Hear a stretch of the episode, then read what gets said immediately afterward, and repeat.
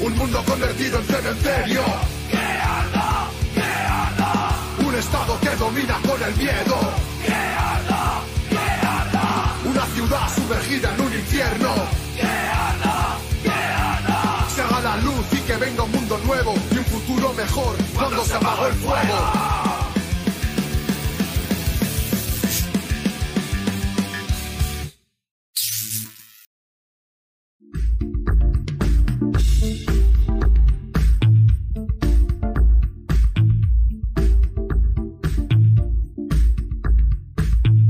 Los obreros producen las ganancias de los capitalistas y a cambio reciben un pago que supuestamente es justo.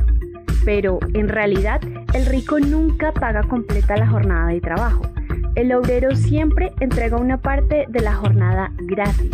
Ahí está el quid de la explotación, en la que por más que los trabajadores laboren extensas jornadas e intensamente, cada vez se ven más pobres e incluso despedidos después de producir tanto.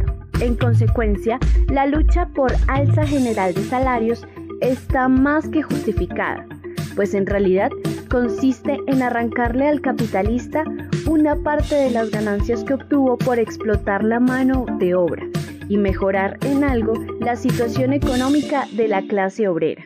Pero, ¿por qué entonces las direcciones centrales sindicales no luchan por esta reivindicación? Porque lo que ha sucedido es que cada año haya una rebaja de salario. ¿Es suficiente para garantizar el bienestar de los trabajadores un alza general de salarios? Algunos de estos aspectos serán nuestro tema de hoy. Bienvenidos a Vanguardia Obrera. Orgulloso de estar.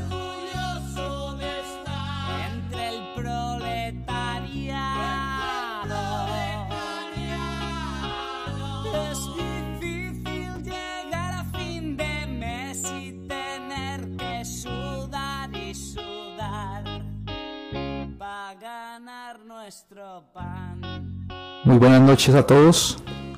Este. Saludamos a los que ya se encuentran conectados con nosotros en nuestra nueva emisión de Vanguardia Obrera.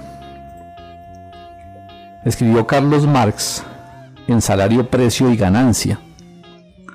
Por lo que se refiere a la ganancia, no existe ninguna ley que le trace un mínimo. No puede decirse cuál es el límite extremo de su baja. ¿Y por qué no puede establecerse este límite? Porque si podemos fijar el salario mínimo, no podemos en cambio fijar el salario máximo.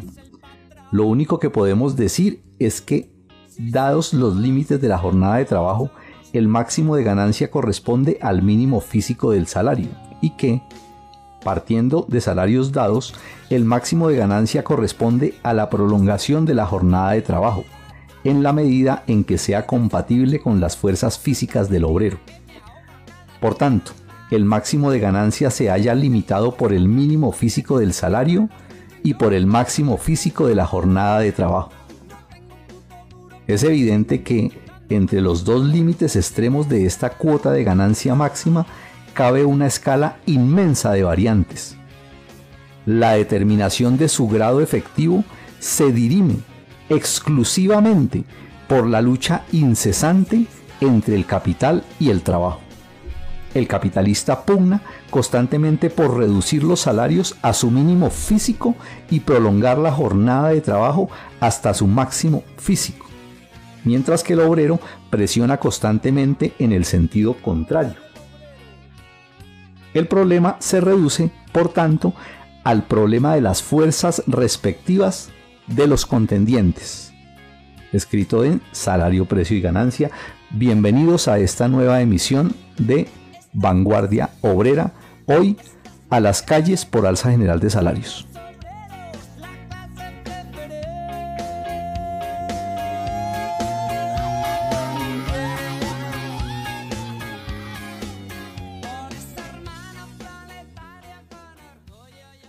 Lo más destacado de la semana. Buenas noches. Esta semana destacamos el anuncio de las comunidades indígenas del Cauca de nuevas marchas para el 8, 9 y 10 de diciembre. por los reiterados asesinatos de dirigentes sociales e indígenas y el incremento de las confrontaciones armadas en sus territorios. Y es que hasta el momento han sido asesinados 89 comuneros de diversas partes del departamento. Saludamos este llamado a la lucha de los compañeros pues al terrorismo de Estado y a la guerra reaccionaria solo se le puede responder con la movilización, la lucha directa y la preparación de las propias fuerzas en las guardias populares y milicias para defenderse de todos los actores armados. En el plano internacional, reportamos la gran manifestación, especialmente de la juventud, realizada el sábado 6 de noviembre en la ciudad de Glasgow, Escocia, donde se está realizando la cumbre del clima COP26, los manifestantes exigieron a los gobernantes y empresas privadas más acciones frente a las crisis climáticas. Esta manifestación es más que justa, puesto que en el último informe de la Organización Meteorológica Mundial, publicado el 25 de octubre, alerta sobre el riesgo de proporciones desastrosas debido a la alta concentración de los gases de efecto invernadero presentes en la atmósfera. Lo que sí no se puede esperar es que los gobiernos y los capitalistas vayan a tomar acciones, ya que se pudo evidenciar cuando en la cumbre del G20 los países más ricos del mundo no tomaron ninguna medida, ni siquiera formal, para limitar el calentamiento global. A los pueblos del mundo solo les queda desatar la revolución para impedir la extinción. Y en Polonia este fin de semana, miles de personas salieron a las calles en varias ciudades para protestar tras la muerte de Isabela, una mujer de 30 años a quien se le negó un aborto. A pesar de que los médicos dictaminaron que presentaba un embarazo riesgoso, el feto no podía sobrevivir pues perdió todo el líquido amniótico. Fueron masivas las protestas llamando asesino al gobierno y al Estado polaco. Este país es uno de los más atrasados de Europa con respecto a la legalización del aborto. ¿Cuántas mujeres deben seguir muriendo por una medida reaccionaria de criminalizar a las mujeres por no querer o no poder tener un embarazo? La sociedad capitalista no tiene derecho a llamar criminal a una mujer por abortar, cuando no crea las condiciones sociales, económicas y culturales para que las mujeres que quieran puedan tener sus hijos. El Estado y las contradicciones de las clases dominantes. El derroche del régimen de la mafia uribista se vio reflejado nuevamente en el viaje que el presidente títere, Iván Duque, realizó a la cumbre climática mundial que se llevó a cabo en el Glasgow. Resulta que la marioneta de Uribe viajó junto a su familia, lo que es una clara muestra del despilfarro de los recursos que supuestamente son públicos y no privados. El presidente viajó con su esposa y sus tres hijos. También viajó el hermano Mamón del presidente que trabaja en la Embajada del Vaticano, como tercer secretario y una familiar de la esposa de Duque. También se subieron al avión ministros, dos alcaldes y asesores. Mientras formalmente el régimen habla de una supuesta austeridad, en los hechos desde presidencia derrochan recursos públicos para que la familia presidencial pasee por el mundo. La austeridad la aplica el régimen mafioso sobre las masas populares a la hora de desfinanciar la educación, la salud, los salarios. Por eso, estos hechos deben llenar de indignación y acción en las calles a las masas populares que aparte de luchar por derribar al régimen, es necesario elevar esas luchas para destruir este podrido Estado y construir otro sin burocracia y barato para los trabajadores. Y continuando con los viajes del presidente Títere, resulta que después del viaje a la cumbre climática mundial, Duque se fue directo a los Emiratos Árabes a reunirse en Dubái con el príncipe heredero de Abu Dhabi, Mohammed bin Zayed, disque para impulsar inversión y demás palabrería. De fondo queda en evidencia la hipocresía del régimen socio y lacayo de los imperialistas, que mientras se pronuncian de palabra contra la contaminación y demás, a las pocas horas se sientan con los multimillonarios árabes para finiquitar la entrega del páramo Santurbán, destruyéndolo mientras lo excavan para sacar el oro que posee en sus entrañas. Un régimen de ese calibre no puede seguir al frente del poder del Estado, pues es genocida contra el pueblo y depredador de la naturaleza, se requiere la unidad y organización y la lucha del pueblo trabajador contra los explotadores para instaurar un gobierno de obreros y campesinos que defiendan por medio del armamento general del pueblo a la sociedad en su conjunto de los abusos de los capitalistas e imperialistas. Gracias, buenas noches. Lo más destacado de la semana.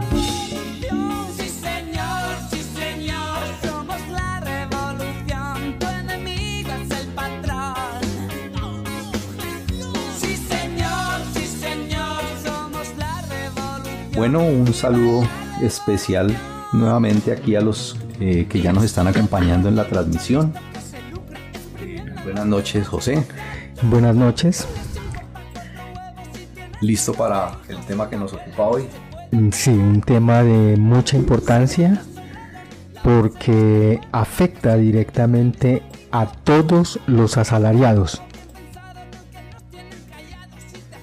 Muy cierto, muy cierto y entonces eh, antes de entrar en, materia los quiero invitar para que participen, para que nos escriban en, en el hashtag por Twitter numeral salario, salarios arriba, numeral salarios arriba nos escriban sus mensajes, nos planteen sus inquietudes, eh, sus comentarios, sus opiniones al respecto. Y los que podamos ahorita mirar los estaremos leyendo aquí al aire. Igualmente eh, recomendarles que posterior al programa, el programa va a quedar grabado y lo vamos a subir en el canal de YouTube.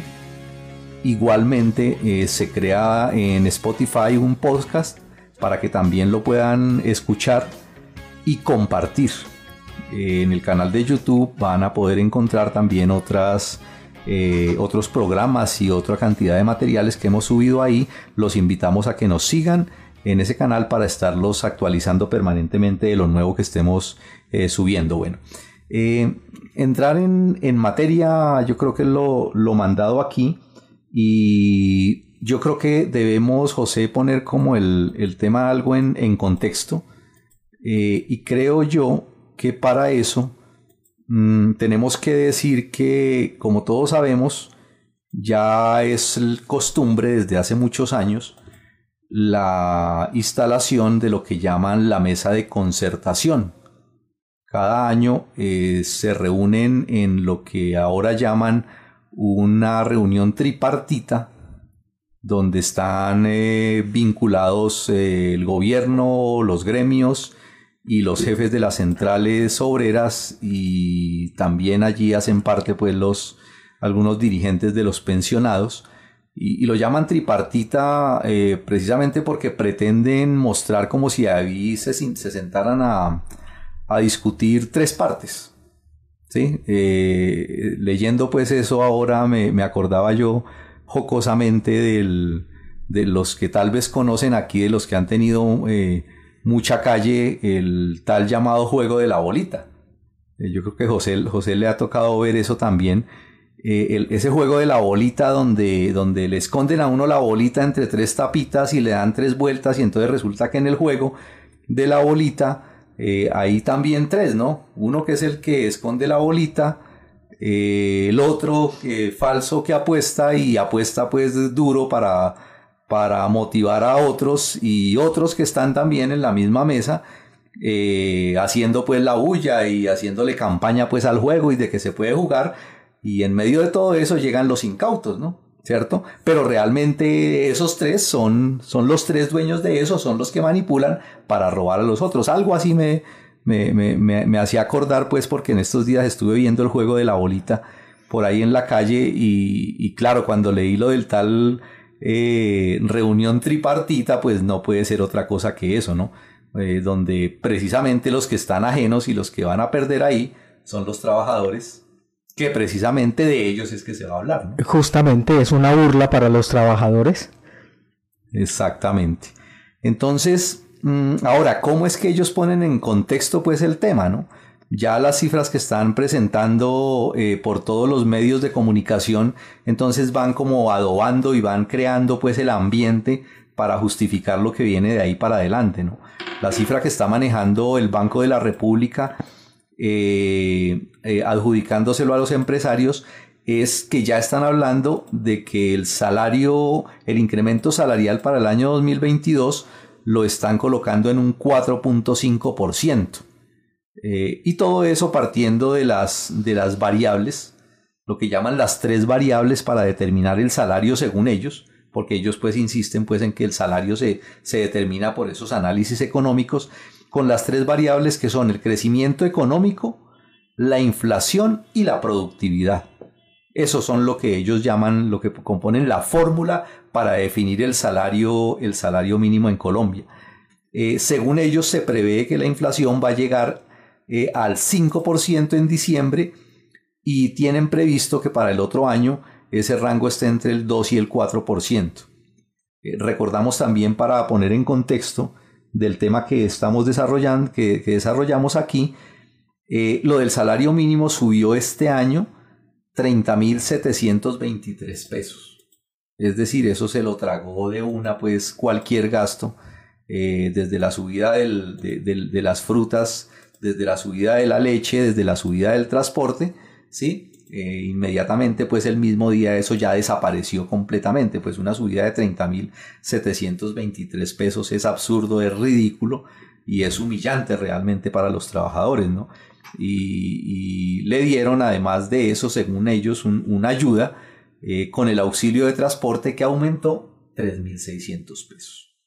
Esas son las cifras oficiales del incremento del, salario que además de eso, eh, como ya en varias ocasiones, se fijó por decreto. Mm, hablando pues de esos, de, esos eh, históricos pues del incremento del salario, me pareció muy llamativo una, unas cifras que presentó el mismo Ministerio de Trabajo, donde, dicho por ellos mismos, hacen una comparación de lo que es el salario mínimo y lo comparan con lo que es el incremento nominal, lo cruzan con la inflación total y sacan el cálculo del incremento real. Es decir, si el incremento nominal fue X, pero la inflación fue Y, pues el resultado cuál es realmente, no es el tal incremento nominal, ¿no? Entonces sacan una cifra desde el 2010 hasta el 2021 donde saltonamente, por ejemplo, en, el 2011 el incremento que ellos, eh, el incremento nominal fue del 4%, sin embargo, cruzándolo con la otra cifra, el incremento real, que ellos llaman real, fue del 0,8%. ¿Sí? En el 2015, por ejemplo, que fue de 4.6, supuestamente uno de los más altos, eh, el incremento real haciendo el cruce quedó en el 0,9%. En el 2017, que fue del 7%, el real fue de 1,3%. Y saltando ahorita al 2021, que fue del 3,5%, cruzándolo con, con la otra, eh, quedó en el 2%.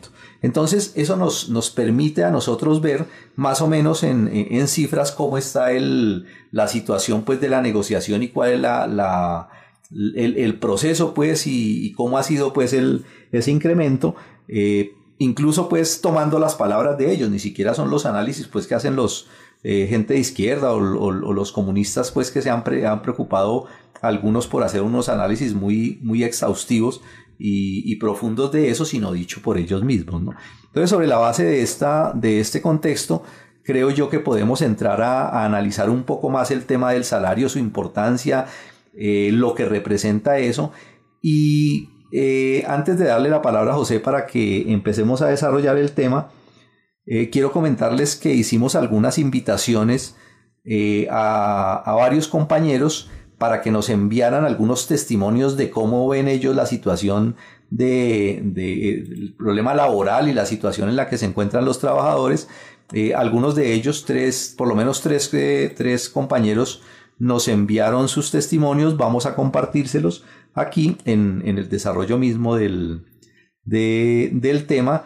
Y vamos a empezar antes de darle la palabra a José con uno de ellos que nos envió su, su reporte.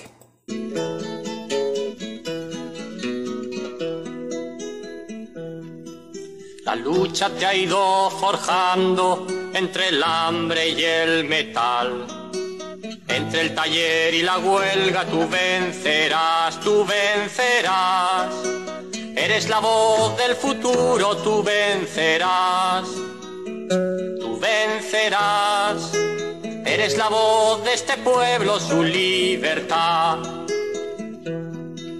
No te para la metralla. Buenos días, compañero. Mi nombre es Ervin Jiménez, eh, directivo sindical de la Asociación Sindical Azotra Tampa, que hace parte de la aerolínea Avianca Cargo, que a su vez hace parte del holding Avianca. Me pidieron el favor que hablara sobre los sueldos de Avianca. En el área terrestre, los sueldos son demasiado bajos para la cantidad de enfermedades profesionales que se generan, lesiones de columna, lesiones de rodilla. Entonces los sueldos son bastante bajos. La empresa ha sustituido sueldo por algunos beneficios eh, que lo dan de mera liberalidad, pero no se reflejan en la carga prestacional del trabajador, en primas, cesantías, vacaciones, etcétera. Eh, eh, como les dije anteriormente, estamos expuestos a múltiples enfermedades laborales. Yo soy un caso de reubicación laboral por un accidente laboral que me hizo perder más del 24% de mi capacidad laboral. La empresa no ve ese sacrificio que los trabajadores hacemos. Por otra parte, los directivos tienen unos sueldos sumamente altos. Como ustedes ven, el año pasado, en plena pandemia, a, los de la Junta Directiva les dieron unas bonificaciones que llegaron en algunos casos a los 3 millones de dólares. Eh, y así pedían descaradamente a los trabajadores que redujeran el sueldo hasta un 35%, cosa que era ilógica, que no concordaba con los beneficios que a ellos les otorgaban. Eh, hay muchos, hay muchos eh, como nosotros decimos en el área operativa, pues, puestos de corbata, porque Avianca es una aerolínea que más, más directivo, más jefe tiene en relación al número de personal. O sea, hay directivo de directivo de directivo. Y aún así, con, el con las nuevas reestructuraciones que ellos se jactan, eh, diciendo que están ah, para salir del, de la ley de quiebra, siguen con esos altos, altos cargos con sueldos sumamente ostentosos. Por tal razón, nosotros, eh, la parte operativa, somos los trabajadores que menos ganamos y que más sufrimos. Prueba de ello es que trabajamos a la intemperie. El número de enfermedades profesionales en el área operativa por columna, lesiones de rodillas, son altísimos, altísimos. Eh, en estos momentos está, están reduciendo bastante personal en, una de las empresas del holding que es SAI, con unos despidos masivos, una no continuación del contrato. En el área de mantenimiento no volvieron a llamar a muchos de los, de los compañeros de mantenimiento después de la pandemia, recontrataron a otros, aprovecharon la pandemia para reducir la planta personal. Eh, con referente a los sueldos, nosotros no vemos que nuestro poder adquisitivo vaya de la mano con el crecimiento de la empresa. Hablando específicamente de Avianca Cargo. La Prealorina Avianca Cargo es la empresa de carga que más ha crecido en Colombia, la que más ha generado ganancia en el holding, la que se echó el hombro al holding en tiempo de pandemia. Pero a los trabajadores no se nos ve reflejado.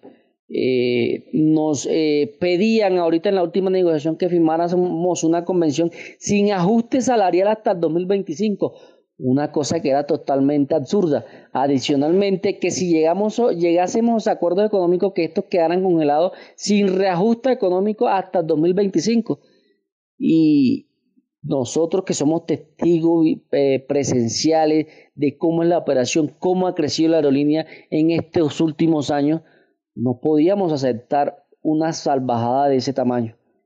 Eh, muchas gracias por el espacio que me dan. Les recuerdo, soy Ervin Jiménez, directivo sindical de Azotra Tampa, sindicato de Tampa Cargo y o Avianca Cargo. Saludos a ustedes, compañeros. Bendiciones a todos.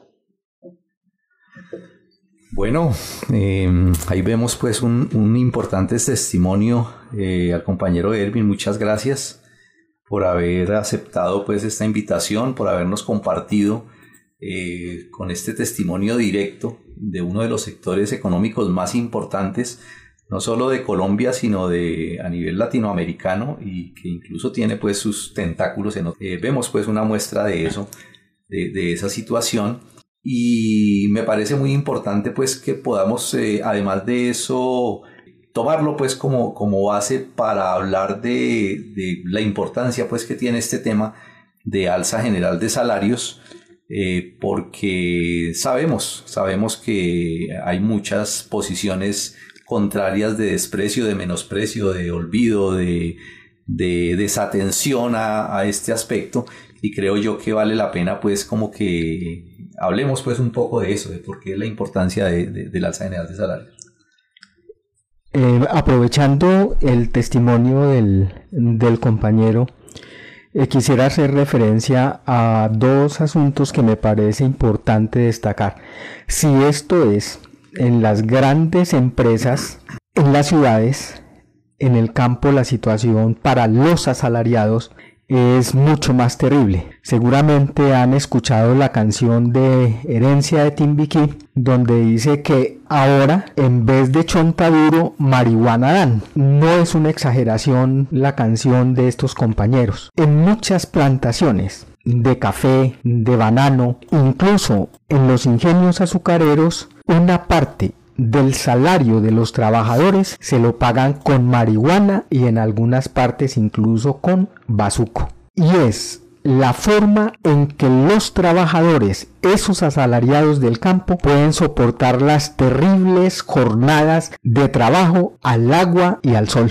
En algunas partes, en estos días conversando con unos jovencitos, me contaban que en la empresa donde estuvieron recientemente, como temporales también, la mayoría de sus compañeros eh, recurrían al perico por la terrible intensificación del trabajo, que era brutal, que era bestial, y que una persona en condiciones normales no podía trabajar así tenía que recurrir a los psicoactivos para poder soportar la jornada infernal. Este asunto entonces tiene una importancia cardinal, no solamente para mejorar las condiciones de vida de los trabajadores, sino incluso para impedir la degradación espiritual de la clase obrera. Decía Ricardo en las cifras que da el, incluso el Ministerio de Trabajo oficialmente para este año, hablaba de que habían subido el 3.5% y que por tanto a final de año había un superávit de 2 puntos para los trabajadores.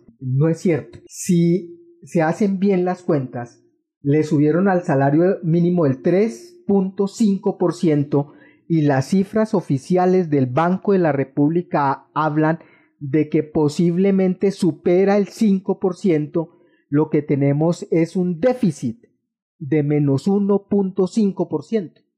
Hoy casualmente algunos reconocían que el incremento de este año fue de los más bajos en los últimos años y ahora hablan de aumentar entre el 6 y el 5 y el 6.5 algunos, incluso reconocidos representantes de los capitalistas como los de Corfi Colombiana y los de Bank Colpatria, y algunos que no son tan desvergonzados como Mario Hernández hablan de que sería necesario aumentar el 9% del salario mínimo para compensar la situación de los trabajadores.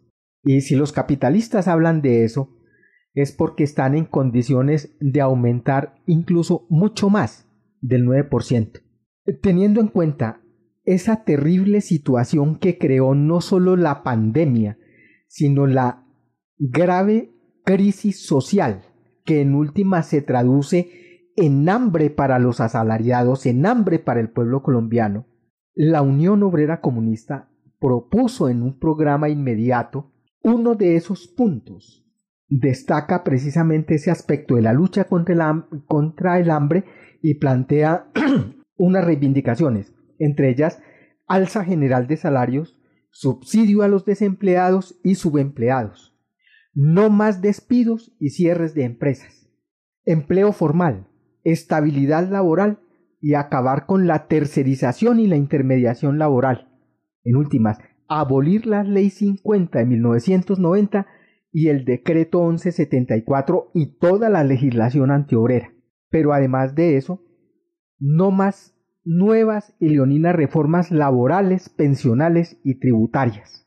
Igualmente, congelar el precio de los servicios públicos, rebajar y congelar el precio de la gasolina y acabar con la privatización de las vías y los cobros de peajes. Asuntos todos que están relacionados justamente a la lucha contra el hambre y que tienen que ver directamente con el salario. Esas reivindicaciones plantean los compañeros de la Unión Obrera Comunista no las va a implementar ni el régimen narcoparamilitar, ni el futuro gobierno que se monte, llámese de la dignidad, llámese del pacto histórico, es decir, llámese Falsardo, llámese Robledo, llámese Petro, ninguno de ellos va a resolver el problema del hambre del pueblo colombiano y de los asalariados. Y esas conquistas o esas medidas concretas, esas reivindicaciones, solamente puede establecerlas un gobierno de obreros y, los campesinos, no de los explotadores. Y seguramente este tiene que ser el enfoque de los trabajadores este año para mirar en qué consiste y qué es lo que están, de qué es lo que están hablando en esa farsa que llaman negociación del salario mínimo. Sí, y, precisamente eh, ahora, ahora José, sobre, sobre ese aspecto que usted mencionaba de, de por qué eso no lo van a hacer ahorita, no lo han hecho, durante muchos años se ha visto que no lo, no lo han hecho, y no lo va a hacer así sea un gobierno de la mal llamada izquierda o los demócratas o cualquier cosa de esas, porque, porque realmente yo, yo entiendo pues eh, que hay, hay un, por lo menos hay, hay, un factor muy importante desde el punto de vista económico que lo hemos explicado que en, el, Revolución Obrera pues lo podemos encontrar y que tiene la base pues de explicación en, en, en los escritos de Marx que tiene que ver con la tendencia a la baja de la cuota de ganancia. Y efectivamente la tendencia general es a esa disminución de la cuota de ganancia general de, de, los capitalistas. ¿sí? Y esa tendencia general hace que efectivamente la manera como ellos buscan contrarrestar eso como es, reduciendo los salarios, ¿sí? reduciendo los salarios, que es donde pueden ellos efectivamente tratar de contrarrestar eso. Entonces, eso no lo van a hacer. Eso no lo van a hacer por las buenas y ellos son los que tienen el sartén por el mango, esté quien esté en la presidencia y en, y en las alcaldías y en todos los puestos de gobierno. ¿Sí? Eh, desde el punto de vista económico, ellos permanentemente siempre van a estar tratando de solucionar ese, esa situación de crisis y eso es una de las, de, la, de las condiciones. ¿sí? Ahora, de ahí se desprende que la única manera de, de, de, conquistar un alza general de salarios, pues, obviamente es con la lucha. Eso no, no hay otra manera, pues, de conquistar un alza general de salarios y tiene la importancia, como usted lo decía, de que mejora las condiciones generales de los trabajadores, influye directamente en todos los asalariados, incluso en otros sectores o en, en, otras clases, el campesinado mismo se ve beneficiado por eso en la medida en que mejoran esas condiciones. Pero además de eso, al hablar de la importancia de la, de, la clase obrera, pues tenemos que también mirar las cifras. ¿no? En, en, un país como Colombia, donde, donde eh, la cantidad de población que está calculada en 51 millones de habitantes aproximadamente, y que de esos 51 millones, solamente un millón aproximadamente son los que podemos llamar ricos que trabajan, que no trabajan, que viven a expensas del trabajo ajeno. ¿sí? Otra cifra importante es la cantidad de gente con capacidad de trabajar, es decir, la, la, la, fuerza pues, laboral que existe en un país como Colombia, que es lo que, llama, lo que se llama la población económicamente activa. Eh, le, les decía yo que, eh, hablando de la importancia, creo, creo, creo que José, José es uno de los aspectos bien, bien necesarios de enfatizar de por qué es eh, importante el alza general de salarios, además de lo que comenta José, eh, hablaba yo en, ahorita de, de, la importancia económica que tiene, ¿no? De 51 millones de habitantes, la población que está establecida como población económicamente activa son más de 24 millones de personas, eh, según cifras de enero del 2021. De esos, 4,5 millones ahorita en estos momentos están oficialmente desempleados y 15 millones están como trabajadores informales. Es decir, es una fuerza laboral, todos viviendo del salario. Absolutamente todos, de una u otra forma, con un contrato directo, metidos en una fábrica, con teletrabajo, en una oficina o trabajando en la calle como trabajadores que se llaman informales, pero que al final de cuentas dependen es única y exclusivamente de lo que hagan con su trabajo, es decir, son trabajadores asalariados. Eh, y de ellos, apenas 6 millones reciben, solamente, perdón, 6 millones reciben menos de la mitad del salario mínimo. Es decir, mensualmente, mensualmente 6 millones de personas de asalariados están recibiendo 454 mil pesos. Otros 4 millones reciben entre medio y un salario mínimo y solamente 4 millones reciben el salario mínimo. Es decir, es una fuerza laboral enorme en un país que a, a todas luces es capitalista, que se mueve pues con, con, la, con la venta de fuerza de trabajo, con el desarrollo de los medios de producción, pero que las condiciones generales de esa gran cantidad de gente son unas condiciones terribles. Y además de eso, de los pocos que trabajan, de los pocos que tienen un salario decente, si se puede decir, viven en unas condiciones de sobreexplotación terribles de muchas formas, como lo, testimoniaba, por ejemplo, ahora el compañero, pero que todos sabemos efectivamente esas, esas difíciles condiciones. Entonces, eh, tiene una importancia muy grande, tiene una importancia muy grande el papel del proletariado en Colombia eh, y el alza general de salarios, esa lucha por alza general de salarios que para algunos, para algunos es algo despreciable. Ahora, esa lucha por, por alza general de salarios, históricamente pues eh, eh, hemos, hemos aprendido que se conquista es con la lucha directa, eh, con la lucha pues de los trabajadores, encabezados por los obreros organizados, es decir, encabezados por el movimiento sindical. ¿sí? Tienen una fuerza importante ahí que, que, que jugar en eso. Sin embargo, en Colombia se ha impuesto desde hace ya un poco de años eh, lo que nos metieron, ese gol que nos metieron con el cuento de la, de la política de conciliación expresada en la llamada Comisión Permanente de Concertación de Políticas Salariales y Laborales, con ese nombre tan rimbombante, ¿no? Eh, que hablemos algo de eso me parece, pero, pero antes de eso quiero que escuchemos, escuchemos eh, otro de los testimonios que nos hicieron llegar. Eh, pues en la empresa Ecoaseo o Aseo Móvil Urbano, pues los salarios en el turno del día es de 460 mil a 470 mil quincenales.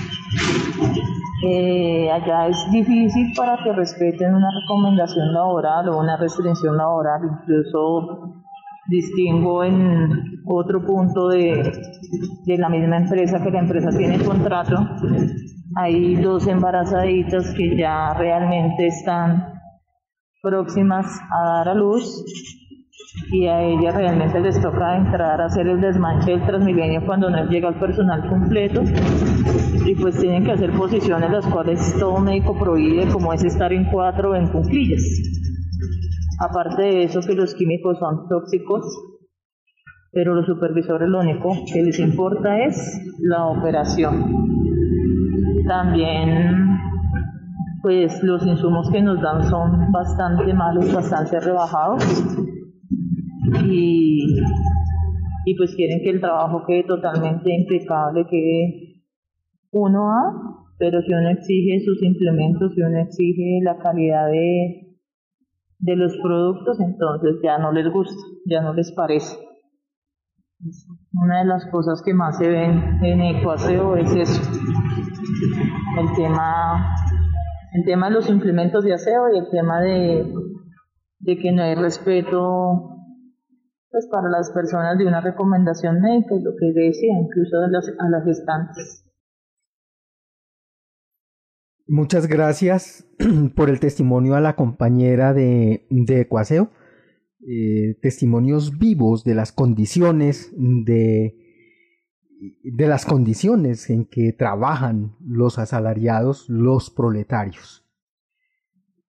Y a propósito de, de lo que veía, de lo que estaba diciendo Ricardo, respecto a la comisión, al nombre rimbombante que le pusieron a semejante esperpento, dice Comisión Permanente de Concertación de Políticas Salariales y Laborales. ¿sí?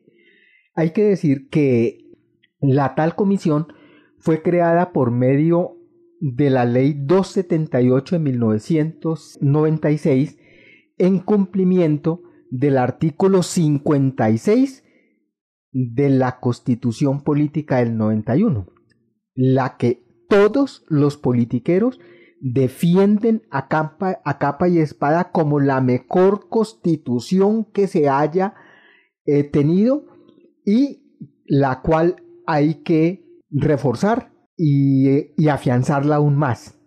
Eh, justamente la ley 278 es un reforzamiento y es un apalancamiento de algo que ya estaba establecido desde el artículo 56 de la famosa tal constitución.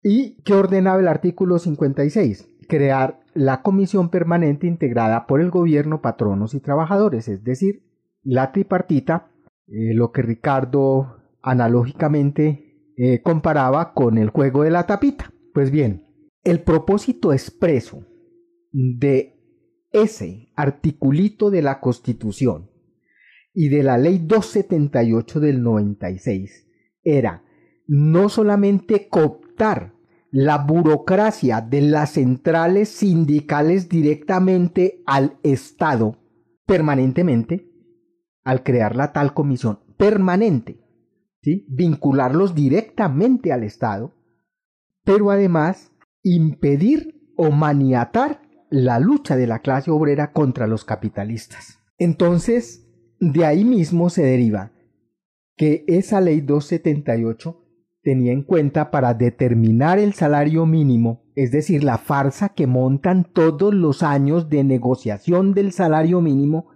entre los empleadores, entre los capitalistas, entre el gobierno representante de los capitalistas también y entre los jefes vendiobreros, y hay que decirlo con las palabras exactas, establecían como parámetros para la negociación la meta de inflación del año siguiente fijada por la Junta del Banco de la República, más la productividad acordada por el Comité Tripartito de Productividad que coordina el Ministerio de Trabajo, y además de eso, tener en cuenta el índice de precios al consumidor y además de eso, el incremento del Producto Interno Bruto y la participación de los salarios en el tal Producto Interno Bruto.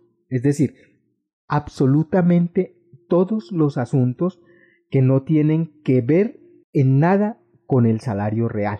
Es decir, se montó una comedia y por eso se tiene justa razón cuando los compañeros de Revolución Obrera han hablado de que es una farsa para engañar a los trabajadores, que es una burla a los trabajadores, la farsa que montan cada fin de año con el cuento ese de que van a negociar el salario mínimo para que los trabajadores no se movilicen y no luchen por los salarios. Sobre esa base, en el papel establece que el incremento salarial debe estar en la misma proporción en que se incrementa el costo de vida. Sin embargo, esa condición no se ha cumplido y lo vemos en lo que ha pasado este año. Es decir, el IPC siempre ha estado por encima del incremento nominal del salario mínimo. Pero además de eso, de que es una pura formalidad para engañar a los trabajadores, porque no se corresponde con la realidad que a diario viven millones de los asalariados del campo y la ciudad, lo que realmente se ha hecho es rebajar realmente el salario año tras año. Pero incluso si se cumpliera la ley tal como dicen, es decir, que realmente se ajustara el aumento del salario mínimo de acuerdo al IPC, de acuerdo a la productividad, de acuerdo al porcentaje que tiene en el ingreso nacional los salarios, mm, no cambiaría la, situación. Simplemente se mantendría el salario sin rebajarse. No habría ningún otro cambio respecto a la situación. Por consiguiente, el hecho concreto es que en todo este tiempo el salario ha disminuido y se encuentra cada vez más lejos del costo real de la canasta familiar, al punto que si en el 2017 oficialmente, es decir, oficialmente es el DANE, reconocía que para adquirir la canasta básica para cuatro trabajadores, para una familia de cuatro, se necesitaban dos salarios mínimos. Ahorita, en el 2021, alcanzar la canasta familiar básica equivale a casi tres salarios mínimos, es decir, alrededor de tres millones de pesos. Este debería ser el salario mínimo real. Y eso nos, da, nos hace ver de cómo ha sido la rebaja del salario, la rebaja real pues del, del salario.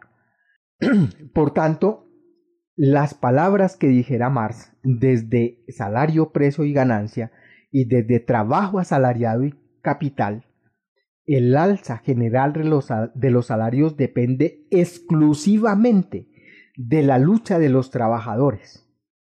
Por consiguiente, se debe rechazar la farsa que cada año, y en eso ha cumplido juiciosamente su papel Revolución Obrera, de rechazar, de denunciar la farsa que montan los explotadores acolitados por los jefes vendiobreros de las centrales sindicales.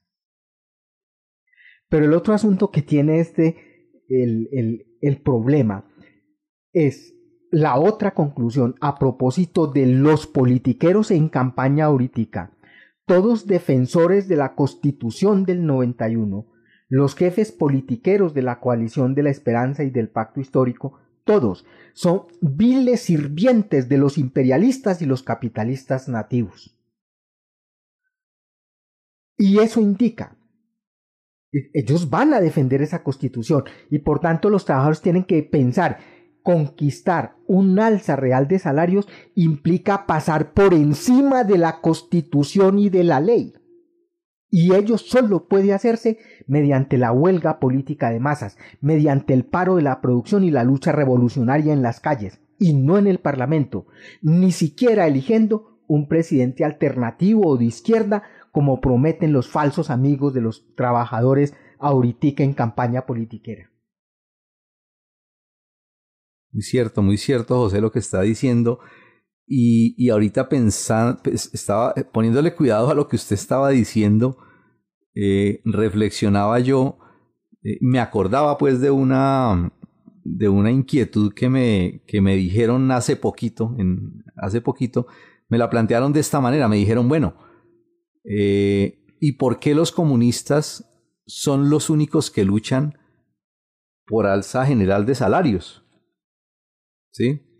Y me, me, me cayó así como, como, como que no entendí, fue como un, como un golpe ahí que me dio en, en la cabeza esa pregunta porque inmediatamente mi reflexión primera fue, ¿y todos los comunistas sí luchan por esta reivindicación? Decir, esa sí es bandera realmente de todos los comunistas para que le pregunten a uno por qué los comunistas son los únicos que luchan por esa reivindicación. Y es que la situación es más terrible. Es que ni siquiera los comunistas, ¿sí? Luchan por esa reivindicación. Ahora, si fuera uno al asunto esencial y profundo de este asunto, de este problema, tendría uno que llegar a la conclusión de que si uno quiere ser un auténtico comunista, el auténtico comunista, consecuente comunista, tiene que tener como una de sus banderas más importantes la lucha por alza general de salarios.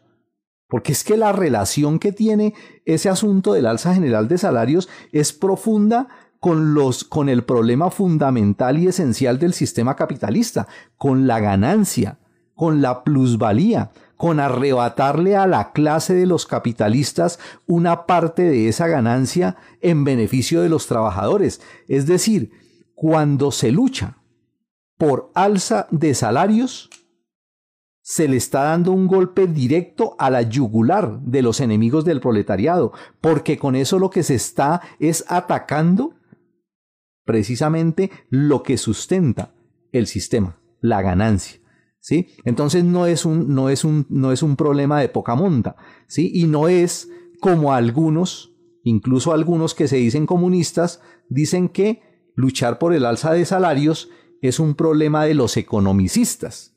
Es decir, califican a los comunistas que levantan la bandera del, de, de, la alzada general de salarios, los llaman economicistas y además de eso dicen que la lucha de salarios es un asunto puramente de la lucha de resistencia y que eso corresponde única y exclusivamente a los sindicatos. Pero antes de continuar quiero leer aquí algunos, algunos de, los mensajes que nos han llegado en, en el chat que no quiero, no quiero dejarlos pasar. Eh, nos escribió Marcelo Méndez. Subieron la canasta familiar y la gasolina y muchas cosas y ni siquiera estamos en diciembre con los miserables 20 mil pesos que suben. No más suban esos 20 mil miserables pesos, vuelven y elevan la canasta familiar y la gasolina. Eh, Luis eh, Vergara dice, solo la, oligarquía se sigue enriqueciendo mientras los trabajadores chilenos apenas llegan a fin de mes. Luchar. Más abajito nos dice Luis Vergara. Otra vez, en Chile de Piñera y del paraíso neoliberal, los trabajadores sufren las consecuencias del modelo opresor, cruel e inhumano. El 50% de los trabajadores gana el sueldo mínimo mientras el 70% gana 600 mil pesos mensuales, sueldos miserables. Hay más de 5 millones de trabajadores en DICOM, deudas, al no poder pagar créditos. Sin tarjetas de créditos no podríamos llegar a fin de mes. Ahora con la pandemia nuevamente los pudientes, la oligarquía, los banqueros y la mayoría de la clase política se siguen enriqueciendo y los trabajadores siguen esperando.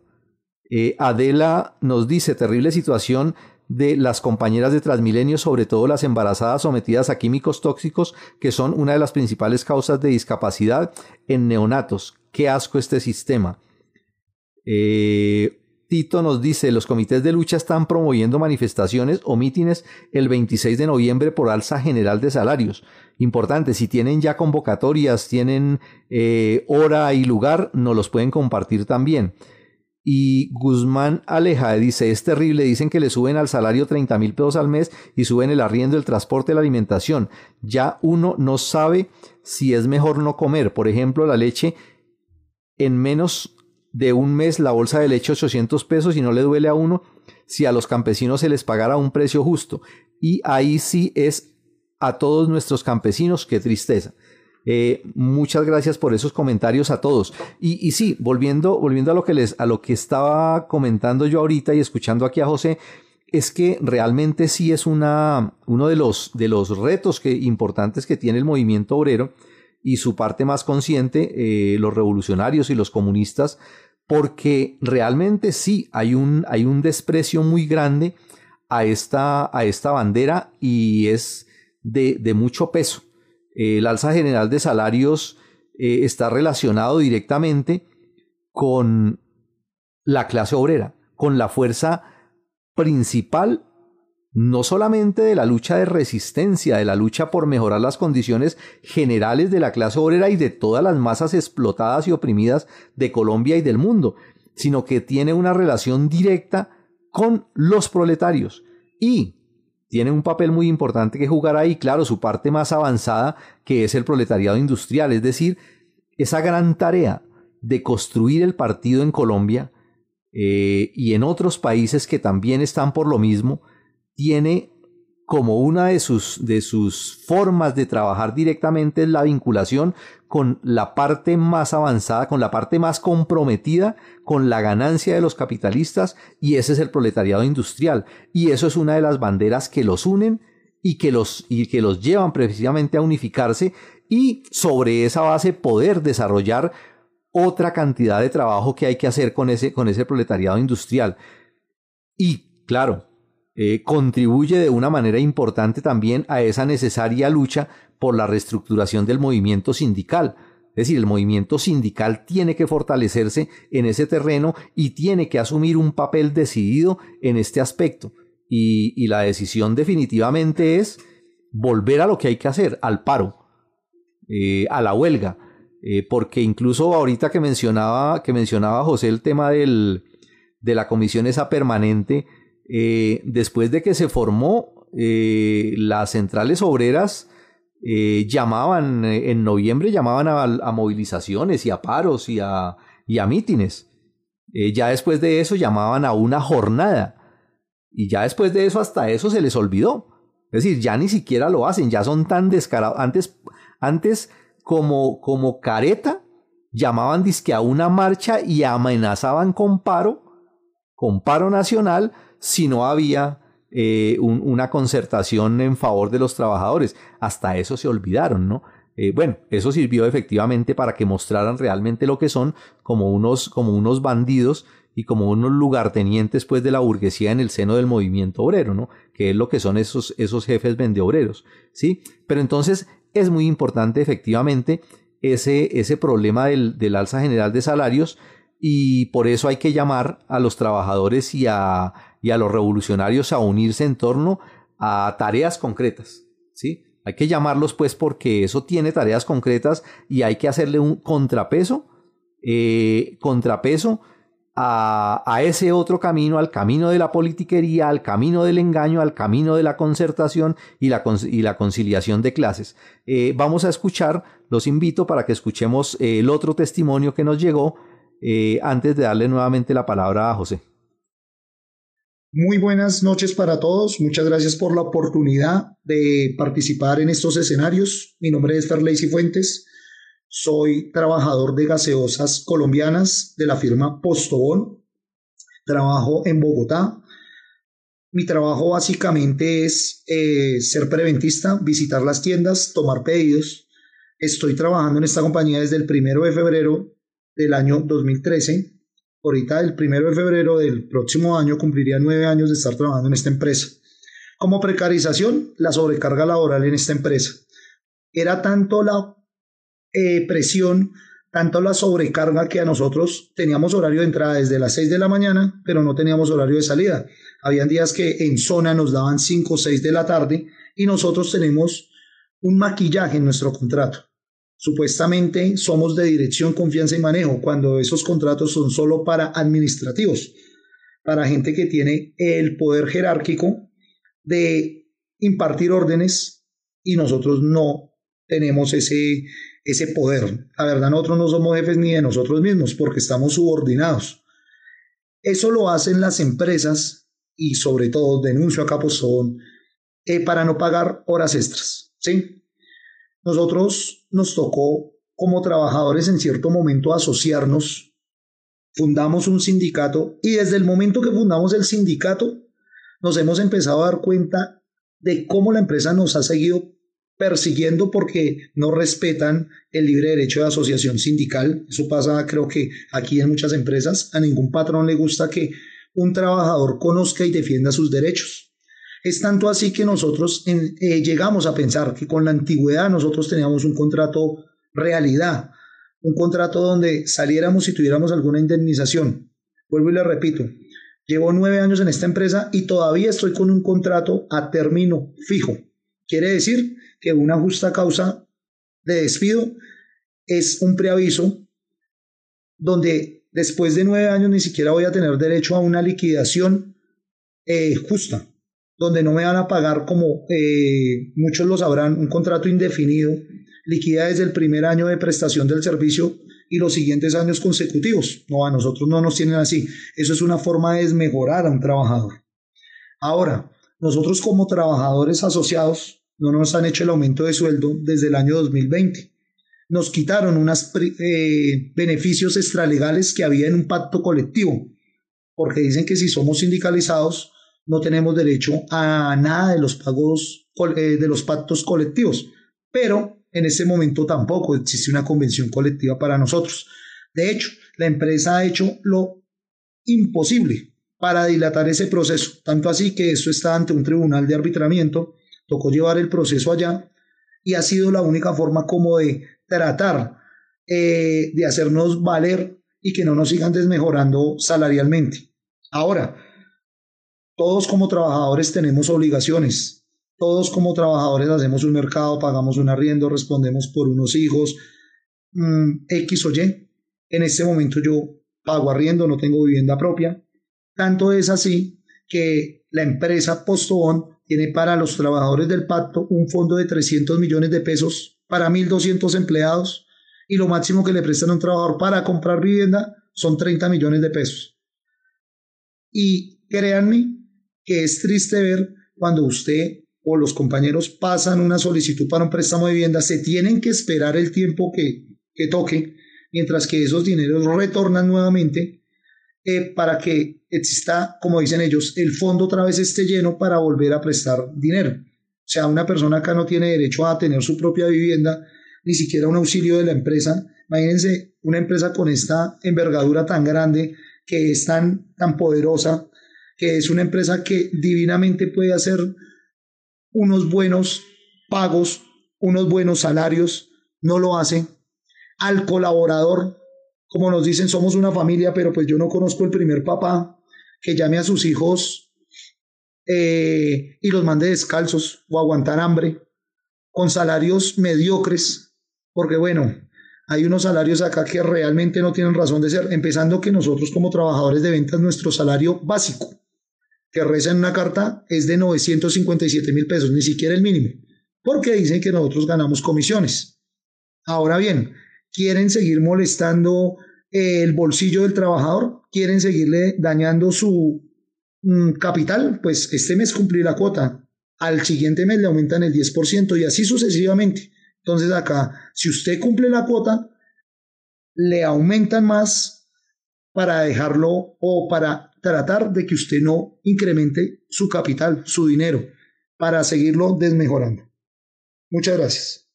Muchas gracias por la denuncia que hace el compañero Ferley. Eh, muestra otra relación, pues, de las condiciones a que están sometidos los trabajadores. Y a propósito, pues, de, de los comentarios que han hecho los compañeros en el chat. Em, hay que tener en cuenta que sí es muy importante ahorita no solamente quedarse en la cátedra y en las explicaciones, ni contemplando el problema. Justamente el sentido de eh, hacer este programa tiene que ver con que hay que desarrollar un poco de actividades alrededor de este problema. Necesitamos desarrollar una verdadera campaña para llevar a los trabajadores a las calles con la reivindicación por alza general de salarios. En ese sentido, eh, lo que dice el compañero Tito de que están organizando para el 26 de noviembre el manifestaciones en todo el país, eso es magnífico pero tiene que ser una actividad permanente, constante de hacer claridad dentro de los asalariados, por un lado, denunciando la farsa de negociación, que ese es el principal obstáculo que ha impedido la unidad de los trabajadores, las formas en que los tienen divididos en distintos sindicatos, en distintas eh, centrales, se supone disque sindicales cuando sus jefes son cómplices de los capitalistas y por tanto los trabajadores tienen que hacer claridad, los más avanzados tienen que hacer claridad entre sus hermanos para unirse por encima de todas esas divisiones artificiales. No importa la modalidad de contrato, incluso de si están vinculados a alguna empresa o no. ¿Sí? Y unirse para arrancar con la lucha el alza general de salarios.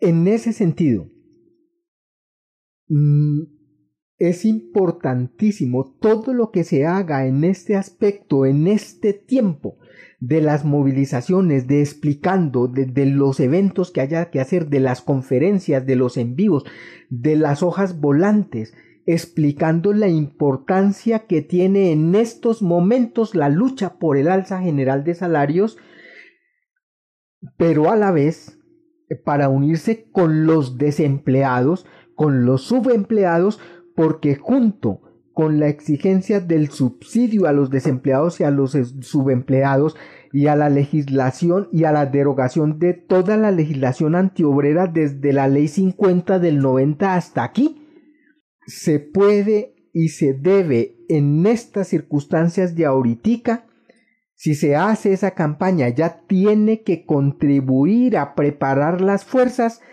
para que el próximo levantamiento que se avecina, es decir, un levantamiento que se va a presentar mucho más poderoso de lo que se presentó el 28 de abril, los obreros tomen la iniciativa y conquisten victorias frente a los enemigos. Es decir, que en el próximo levantamiento lo que se haga ahorita tiene que mirarse en esa perspectiva. Tumbar el régimen de la mafia con la fuerza del levantamiento popular y establecer un nuevo gobierno de obreros y campesinos.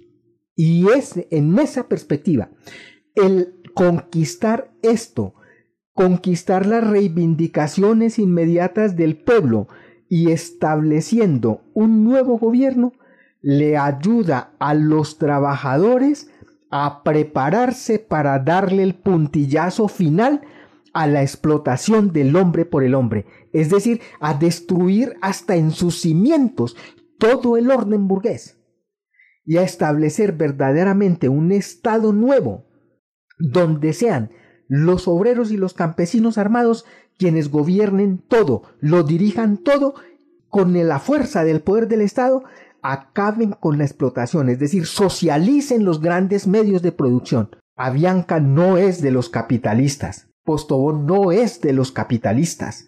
Las miles de empresas que hay en el país pertenecen y han sido construidas con la sangre, el sudor y la vida de los trabajadores y los trabajadores deben de comprender eso el mundo les pertenece y tienen que prepararse para dirigir la sociedad y acabar con la explotación asalariada. En esa perspectiva, tiene que mirarse la lucha por el alza general de salarios en estos momentos. Y como dice la compañera Aleja Guzmán, para conquistar todo esto, necesitamos, a la vez que preparamos, peleamos, organizamos la lucha actual, construir nuestro propio partido político independiente, no para hacer politiquería, no para mandar parlanchines al Congreso, no para tener ministros y gente de esa calaña, no, para organizar la lucha revolucionaria del pueblo y construir el socialismo en el país. Bueno, ya terminando con el programa, quiero compartirles eh, unos mensajitos que nos escribieron en el Twitter, Comunero 1871 escribió numeral salarios arriba por medio de la lucha directa, de la huelga, del paro, la concertación entre clases sociales antagónicas condena a la clase obrera a la rebaja sistemática del salario. Adel, Adalob,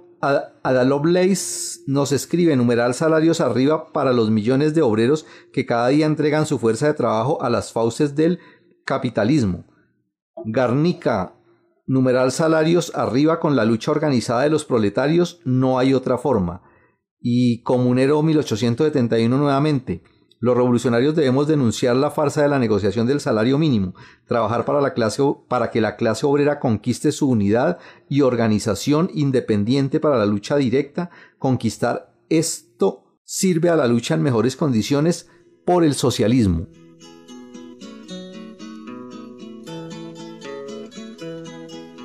Quisiéramos recomendarles tres eh, lecturas eh, a propósito del tema de alza general de salarios. El primero es el que hemos mencionado ya aquí en varias ocasiones, que es el texto de Marx, Salario, Precio y Ganancia, y el otro, Trabajo asalariado y capital. Y un tercero, el último editorial de Revolución Obrera que lo encuentran ustedes en la página www.revolucionobrera.com. Muchas gracias eh, por haber participado, por habernos acompañado, por habernos escrito. Los invitamos para que nos envíen sus comentarios, sus opiniones, sus sugerencias, sus críticas, para que compartan la transmisión con todos sus contactos. Igualmente, eh, recomendarles que el programa va a quedar grabado y lo vamos a subir en el canal de YouTube. Igualmente, eh, se crea en Spotify un podcast para que también lo puedan escuchar y compartir. En el canal de YouTube van a poder encontrar también otras eh, otros programas. Los invitamos a que nos sigan para estarlos actualizando permanentemente. Eh, José, muchas gracias. Eh, no, muchas gracias a todos los que nos acompañaron el día de hoy. Y los esperamos en la próxima edición de Vanguardia Obrera.